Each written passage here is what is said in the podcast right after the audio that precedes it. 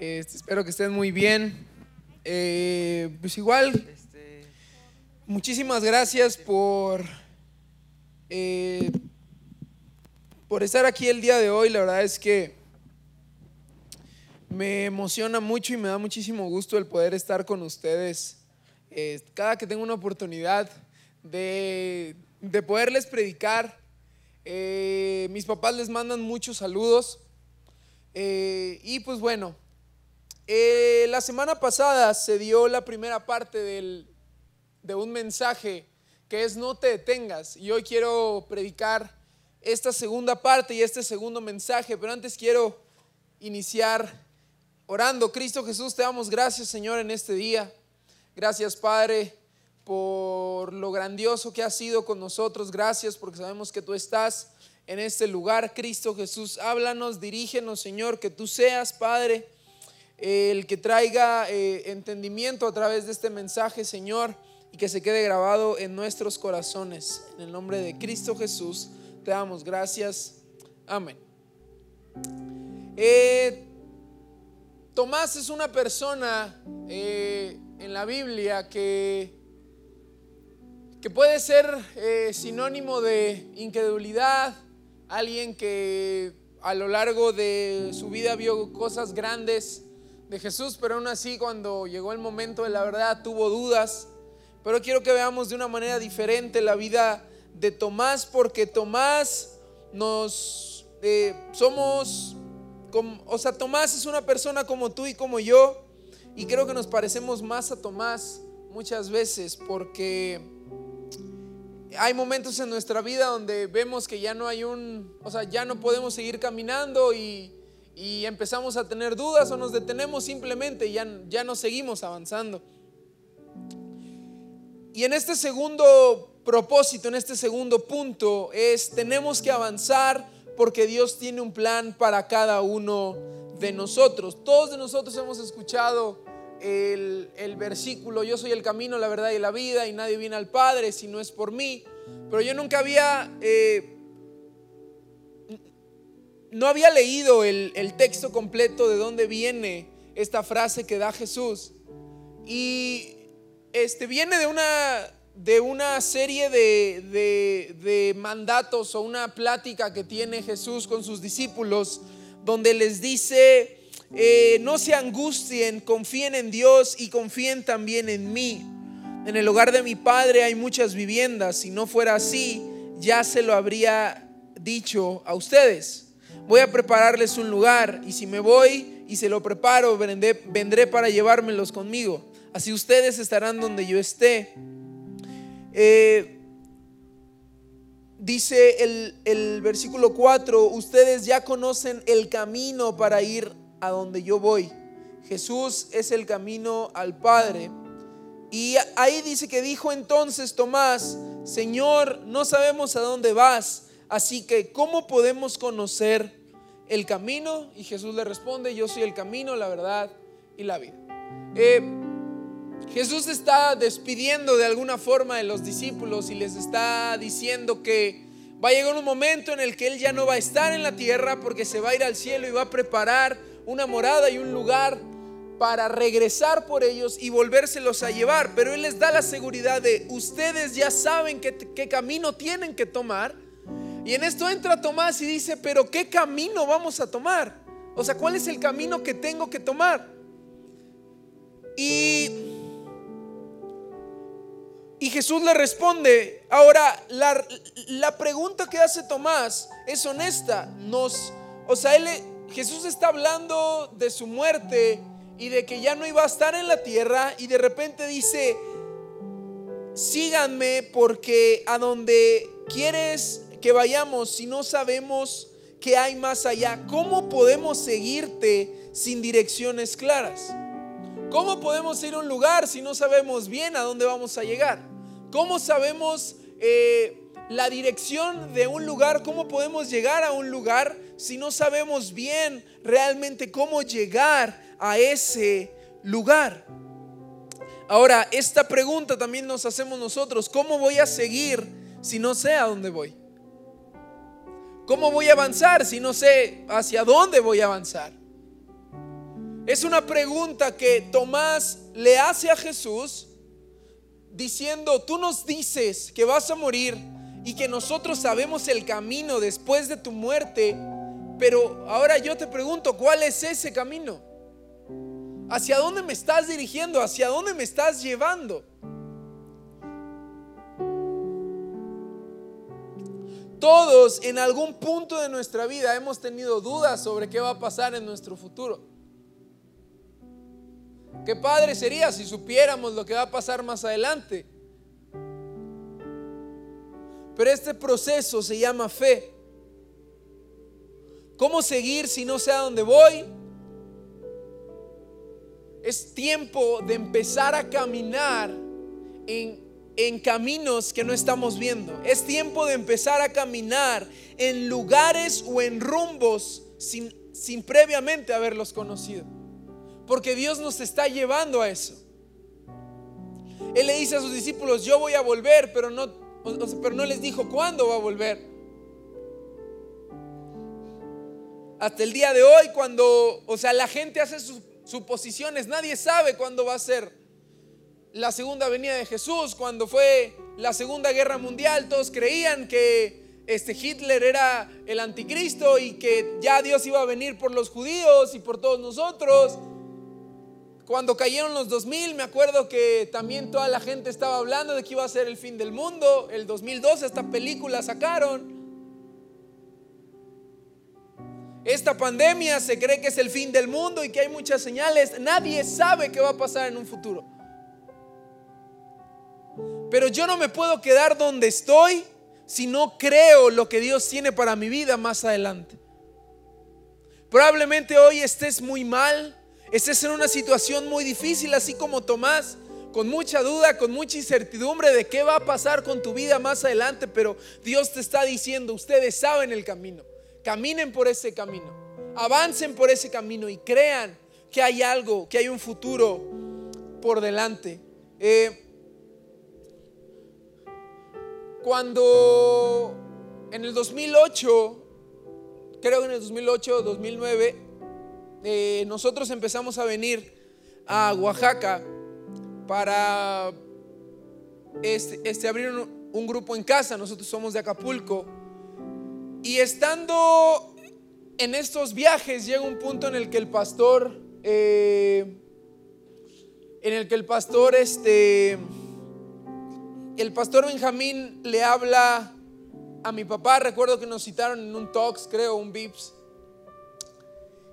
Y, estábamos en este lugar y él le dice, este Agustín puedo sentir y Dios me habló que ustedes van a ser eh, los pastores de, de Comunidad Oaxaca. Obviamente es un nuevo reto ya que van a, o sea, tienes que dejar la ciudad, tienes que dejar tu familia, tienes que dejar tus amistades, lo que estabas acostumbrado aquí, tu trabajo lo tienes que dejar y te tienes que ir para la ciudad de Oaxaca si es que tú, tú quieres.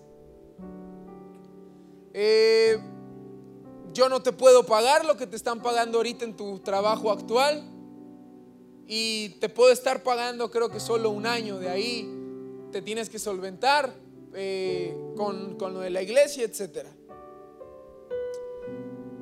En ese momento mis papás dijeron que sí, adelante, sin saber lo que iba a pasar más adelante.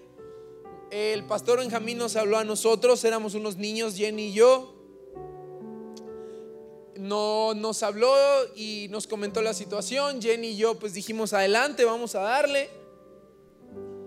Cuando llegamos acá, nos vinimos nosotros primero, mi mamá Jenny y yo. Eh, mi papá terminó unas cosas en Acapulco y no sabíamos qué iba a pasar aquí. Era una cultura completamente diferente a la, que nosotros estábamos acostumbrados.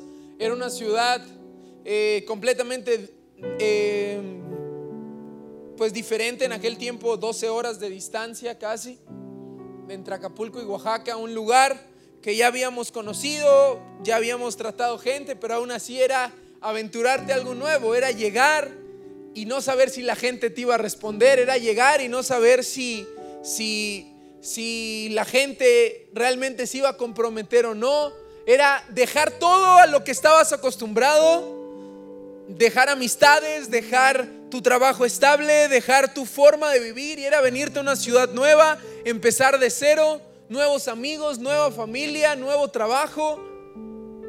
Y era un reto muy grande, pero mis papás decidieron hacerlo y el día de hoy estar parado aquí delante de ustedes y ver cómo aún en medio de una pandemia muy difícil, Dios se sigue mostrando a través, es lo que yo entiendo y lo que yo le reconozco a mis papás que es fe.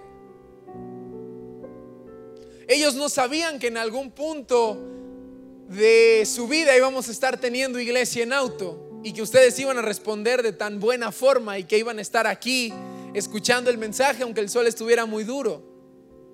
Pero aquí están eh, nosotros no sabíamos que iba a haber una persona que iba a ser la pastora Martita cuando llegamos mi mamá con, con Jenny a la casa. como, como todavía no se traía la mudanza, todas nuestras cosas, dormíamos en un colchón nada más así en el piso, en la casa donde estábamos. Eh, la tele igual estaba en el piso, o sea, no teníamos buró, nada, o sea, no había nada en, en la casa y, y, pues estaba esa duda de, de, Señor, tú provee con los ahorros que teníamos. Eh, pero no, no había día que la pastora Martita no llegara a la casa y nos ofreciera comida. Ella vivía cuatro casas creo que de distancia de nosotros. No había día que la pastora Martita no llegara y que Dorita también llegara con pan. O sea, Dios nunca nos desamparó. Porque así es Dios. Puedes tomar el camino que tú quieras, pero si vas con fe y vas creyendo, Dios nunca te va a dejar, aunque no sepas lo que vaya más este, aunque no sepas lo que te vaya a deparar el futuro. Y hoy agradecemos cada muestra de cariño de la gente y, hasta la fecha lo seguimos viendo.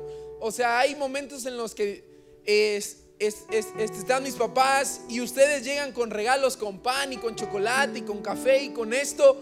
O sea, nos aventuramos a ir a una ciudad completamente diferente a conocer una nueva cultura, a aprender, pero sobre todo teníamos la fe de que Dios nos había mandado a ese lugar. Íbamos creyendo que Dios había sido el que nos había dirigido a ese lugar. Se habla mal de Pedro, pero yo le reconozco que dentro de todo ese momento en el que estaban en el barco, él fue el único que tuvo el valor de salir de tierra firme o de un lugar donde había piso agua e intentar caminar sobre el agua. No sabía lo que iba a pasar más adelante, se ahogó, pero Jesús estaba ahí para rescatarlo. El asunto es que él fue el único que tuvo el valor de salir de su comodidad. Él fue el único que tuvo el, el valor de, de poder decir, no me quedo en esta barca, voy a avanzar.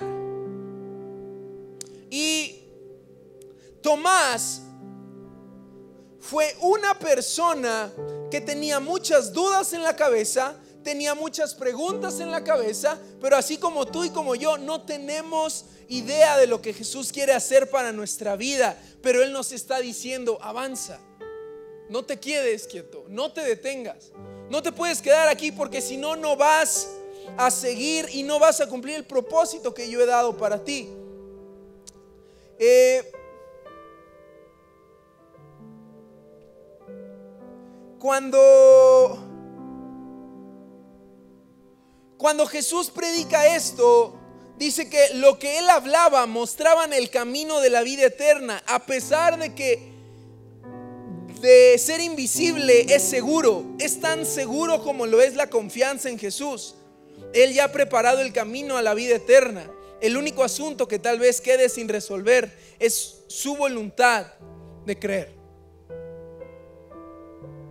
Qué fácil es... Eh,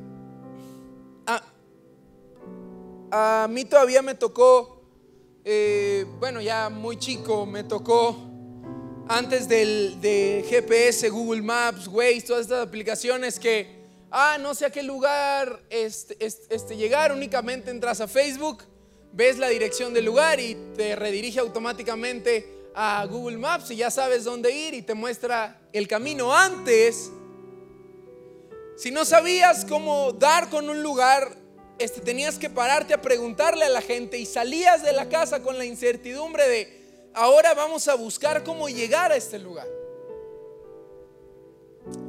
Cuando recién eh, llegamos de este lado por, por, por, San Pablo y empezamos a ver todos los bloqueos que hacían en Hacienda Blanca, empezamos a conocer rutas que no teníamos ni idea para poder salir de los bloqueos. Y nos subíamos al cerro y, ibas con la incertidumbre de Señor, que en ningún momento se, no sé, haya un charco con tanto lodo que se me atore el carro, o que me vaya a perder, o que haya una piedra. Vas con la incertidumbre de no saber hacia dónde vas a ir, pero al final sabes que vas a llegar al lugar.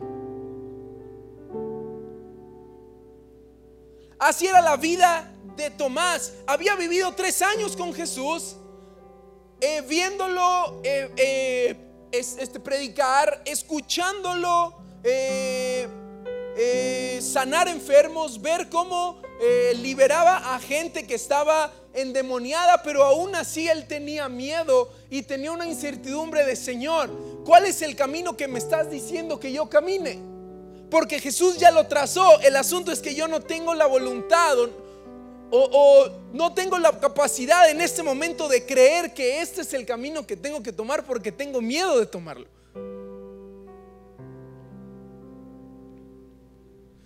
No sé si alguien en algún punto de su vida ha tomado la decisión de agarrar un camino diferente al que había estado acostumbrado a hacerlo. Y te genera incertidumbre porque no sé si este es el camino correcto al que tengo que ir. Necesitamos caminar con Dios porque ya estamos dentro del reino. Y tercer propósito, al avanzar, Dios nos ofrece esperanza. Eh, lo primero es que Tomás tenía dudas en este proceso donde dice, ¿qué va a pasar? O sea, ¿qué camino tengo que tomar?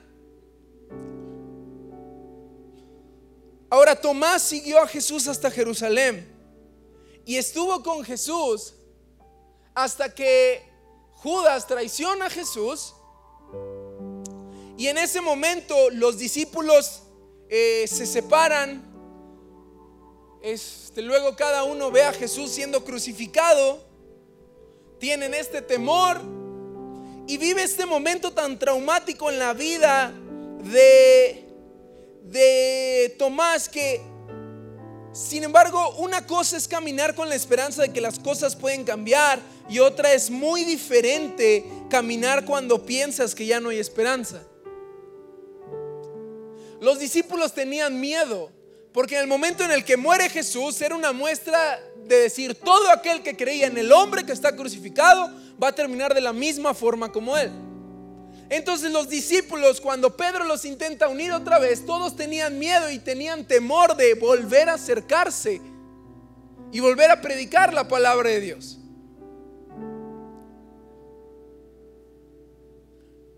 Tomás estaba caminando ya sin esperanzas. Por eso cuando en, en el pasaje de este Juan, cuando Jesús se le aparece a los discípulos, todos creen de manera muy rápida. Pero Tomás no. Tomás duda de que realmente Jesús era, o sea, pero yo te vi morir. Yo vi, morir, yo vi morir a la persona de Jesús y dice que Tomás decía, mientras no vea la marca yo en los clavos, este, mientras no vea la marca de los clavos en tus manos y meta mi dedo en las marcas y, mi mano en tu costado, no voy a creer.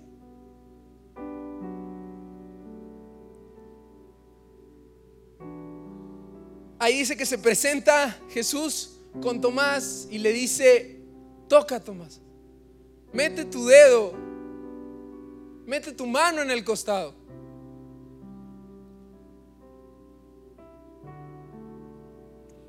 ¿Por qué actúa así Tomás? Él recogió las piedras de un altar caído y con ellas levantó un muro Él no quería volver a caminar en la adoración para no volver a sentir el dolor de una desilusión. Este es Tomás. Había visto a su líder apresado y llevado a la cruz.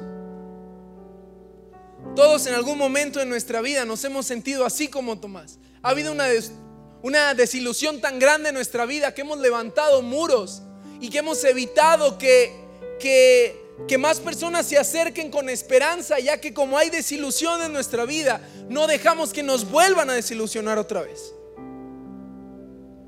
No permitimos que, o sea, no permitimos que podamos avanzar y que nos permitan dar ese paso de seguir creyendo y de seguir confiando de que Dios tiene algo para nosotros.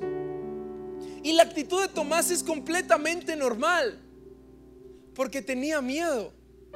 Tenía muchas dudas sobre qué iba a pasar en su futuro. Tenía muchas dudas eh, porque estaban siendo perseguidos. Y ve a su maestro morir y de repente le dicen, no, que sabes que está vivo. Y tiene dudas de que si realmente el maestro estaba vivo.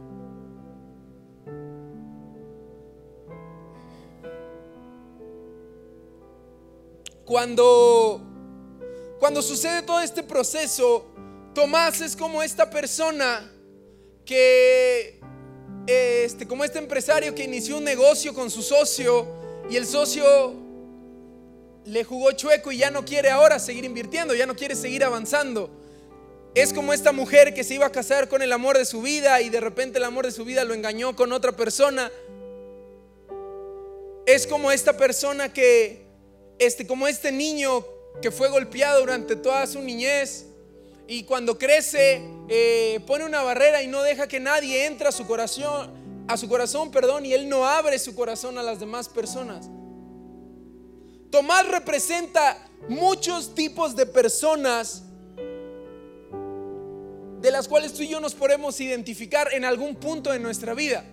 Eh, en, algún momento de nuestra vida nos hemos cerrado a algo por alguna desilusión o un momento que nos hizo cambiar y nos hizo cerrarnos algo. Tomás representa la persona que muchos de nosotros somos que, que dejó de creer, que dejó de avanzar y en algún punto dejaste de confiar en Dios porque no veía salida porque no veías camino, porque no veías un proceso al cual podías llegar. Tomar representa todo lo que nosotros somos en algún momento de nuestra vida o el día de hoy estando aquí. Dejo de creer porque me siento abandonado. Dejo de creer porque me siento solo. Dejo de creer porque alguien me falló. ¿Cómo puedo abrirle mi corazón a alguien si alguien ya me hirió?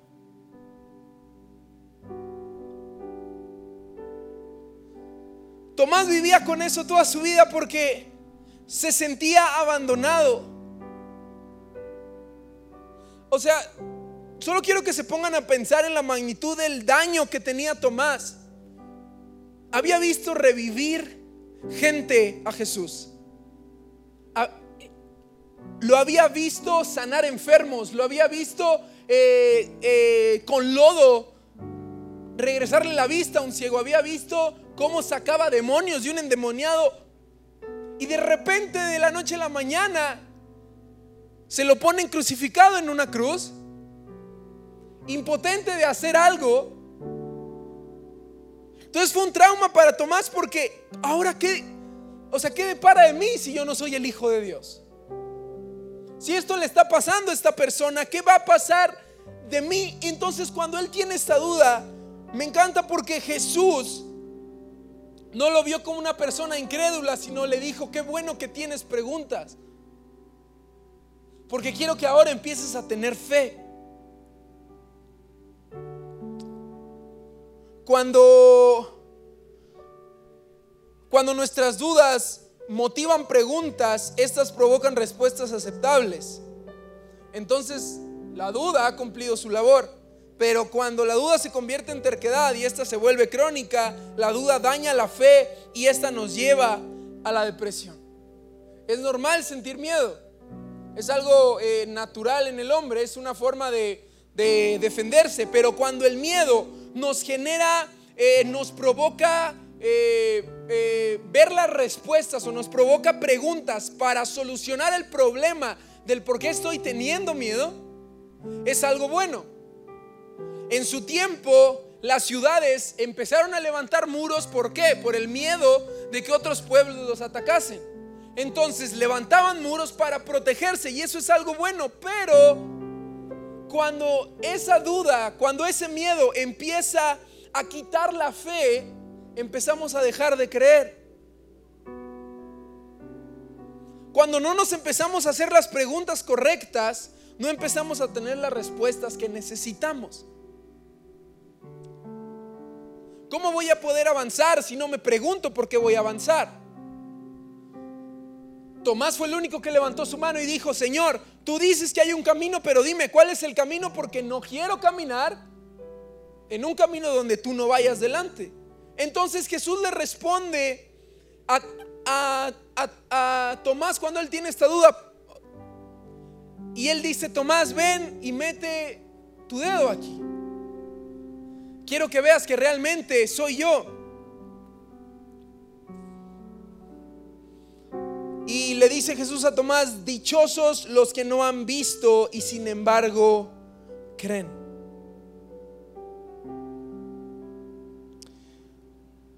Dejemos las maldiciones generacionales a un lado, enfermedades, crisis y deudas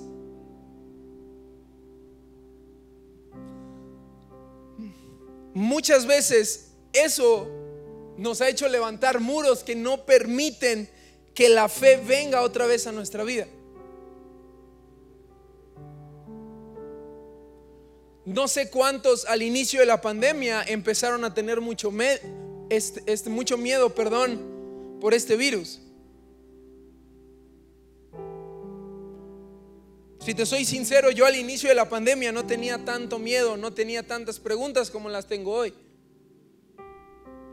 Porque se suponía que hoy ya estaba un poquito más controlado, ya el, ya el virus, ya hay vacunas, ya había una con el cubrebocas, ya sabíamos un poco más cómo atacar el virus, pero de repente vuelve a haber un rebrote y todavía más gente, o sea, incrementa el número de, de este, muertes que en la primera oleada de virus. Entonces te empiezas a preguntar muchas cosas de, pero ¿qué nos supone que hace un año lo vivimos, o sea, de una forma muy difícil? Y empezamos a levantar muros, pero esos muros no tienen que seguir ahí porque vamos a dejar de creer. Y si dejamos de creer, nos vamos a venir a depresión. Y la depresión nos va a hacer quedarnos estancados. De los doce discípulos que estaban en la barca, solo uno tumbó sus muros y dijo, yo voy a avanzar, aunque sé que, o sea, estadísticamente no hay probabilidad para que yo pueda caminar sobre el agua. Hay un 0% de probabilidad para que yo pueda caminar sobre el agua. Pero si tú me dijiste que yo vaya, dice Pedro, yo voy a ir. Y sale de su zona de comodidad tumba sus muros y empieza a caminar hacia lo que Dios tiene.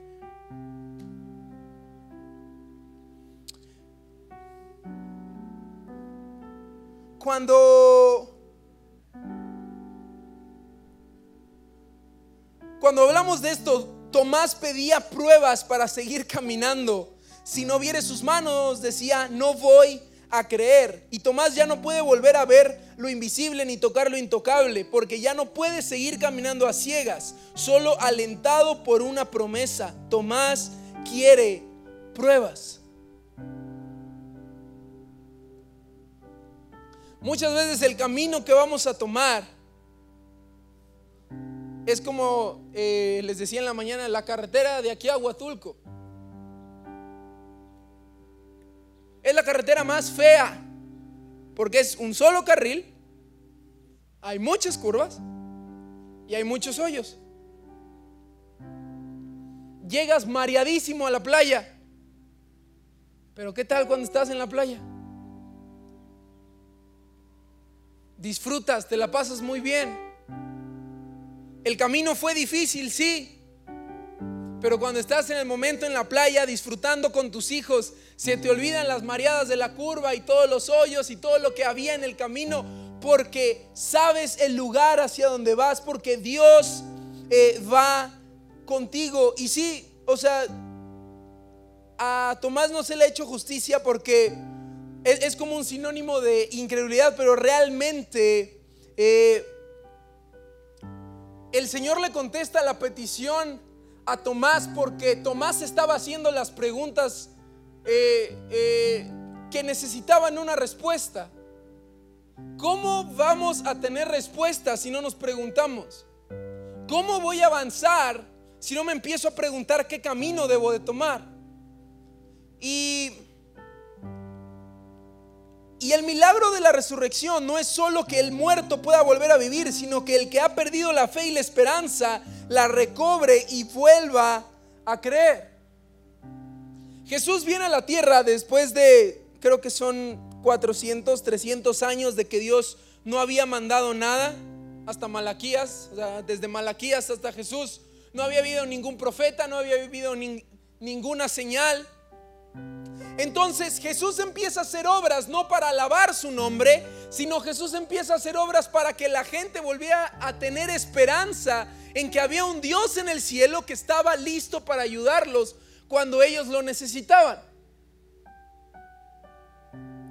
Jesús viene a la tierra a recobrar la esperanza que la gente había perdido en este tiempo muchas generaciones perdidas sin, sin haber visto un milagro, sin saber que Dios estaba presente porque necesitaban pruebas. Jesús viene a la tierra y con sus milagros empieza a generar esperanza en la gente. Ahora, ¿cómo termina la historia de Tomás? En el capítulo 21 de Juan dice eh, que Tomás estaba con los demás discípulos pescando una asombrosa y milagrosa pesca por la palabra de Jesús, creyendo nuevamente para después descender a tierra y ver brasas puestas y terminar comiendo pescado asado con Jesús en la playa. Después de vivir tres años con Jesús, verlo hacer milagros increíbles, recobrar la esperanza y de repente ver cómo esa fe y esa esperanza se desmoronaba al ver a tu maestro crucificado. Em, este, empezar a maquinarte preguntas, empezar a tener dudas en tu cabeza sobre qué estaba bien y qué estaba mal, o sea, sobre ya no saber hacia qué camino tomar. Viene un momento donde Jesús le muestra que Él sigue ahí. Jesús le muestra a Tomás que Él seguía estando presente y que no podía perder la esperanza. Y después de eso, Él, él le dice, eh, cree nuevamente en mí. Y después de esto, Tomás cree, sigue con los discípulos, sigue predicando la palabra de Dios y termina comiendo pescado con Jesús. Tomás quedó tan bien restaurado que lo miramos en el aposento alto junto con los demás discípulos, esperando el cumplimiento de la promesa del Padre de ser llenos del Espíritu Santo. Tomás vive todo un proceso en su vida que tú y yo estamos viviendo. No sabemos qué va a pasar en el futuro de nuestra vida. No sabemos qué va a pasar más adelante en nuestra vida, pero lo que estamos seguros es que Dios va con nosotros.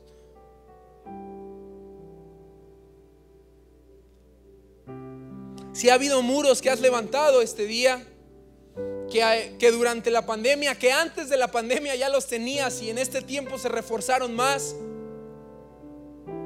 Hoy esta serie se llama No te detengas. Sigue avanzando. Rompe sus muros. O sea, no te quedes en el lugar donde estás. Sigue avanzando, sigue creyendo. Dios quiere que sigas avanzando porque Él tiene un propósito para, para ese lugar que Él tiene para ti. Dios sigue creyendo y tú debes de empezar a creer que salir de mi zona de confort, empezar a caminar en ese camino feo donde no sé hacia dónde me va a llevar el camino pero estoy seguro que Dios va a ir conmigo y me va a acompañar en que en cualquier momento que yo caiga, Él me va a extender su mano para levantarme y seguir caminando. Yo creo esto. Y esta es una serie que Dios le dio a nuestro pastor en este tiempo que otra vez volvió a incrementar los miedos en la gente, volvió a incrementar la psicosis en la gente, volvió a incrementar la depresión en la gente. ¿Por qué? Porque incrementaron las muertes en la gente. donde ya se tenía una seguridad de que esta pandemia estaba un poco más controlada, de repente se vio un descontrol total, entonces viene otra psicosis en el mundo. Otra vez volvemos a escuchar gente que es despedida de sus trabajos. Otra vez volvemos a escuchar gente que le rebajan el sueldo al 50% y tiene una familia que alimentar. Sigues escuchando diferentes noticias, sigues escuchando diferentes cosas, pero tú no te puedes venir abajo. Probablemente tú seas de esas personas a las que les dijeron ya no sigas trabajando, a los que tienen una crisis familiar muy fea, una crisis económica, un problema en el trabajo, eh, este, te han dicho que ahora te, te, van a empezar a, a pagar al 50%, no sé. Pero no te puedes venir abajo. No puedes dejar que este momento tan difícil donde no veas una salida te impida empezar a caminar con fe. Donde la vista ya no puedes, donde la fe empieza a obrar. Yo no veo un camino aquí, pero yo tengo la fe de que Dios va a abrir camino para que yo pueda llegar hacia, hacia donde Él quiere que yo llegue. Espíritu Santo de Dios, te damos gracias, Señor. Cristo Jesús bendice a tu iglesia. Cristo Jesús bendice a tu casa, Señor. Tú por algo nos mandaste esta tierra, Señor. Tú por algo quisiste que esta tierra fuera una de las tierras más fructíferas, Señor. Donde fluye leche y miel, Señor. Donde la gente es gente tan linda, Padre. Donde hay personas con un corazón increíble, Señor Espíritu Santo de Dios, no dejes que esta gente deje de creer en ti, Señor. Si hay depresión, si hay problemas, si hay crisis, si en alguno de estos ejemplos alguno de ellos se identificó, Padre, tumba esos muros. Y que a través de este mensaje ellos vuelvan a creer. Y a lo largo de esta serie, Señor, ellos vuelvan a creer en ti, Padre. Espíritu Santo de Dios manifiesta tu gloria en este lugar.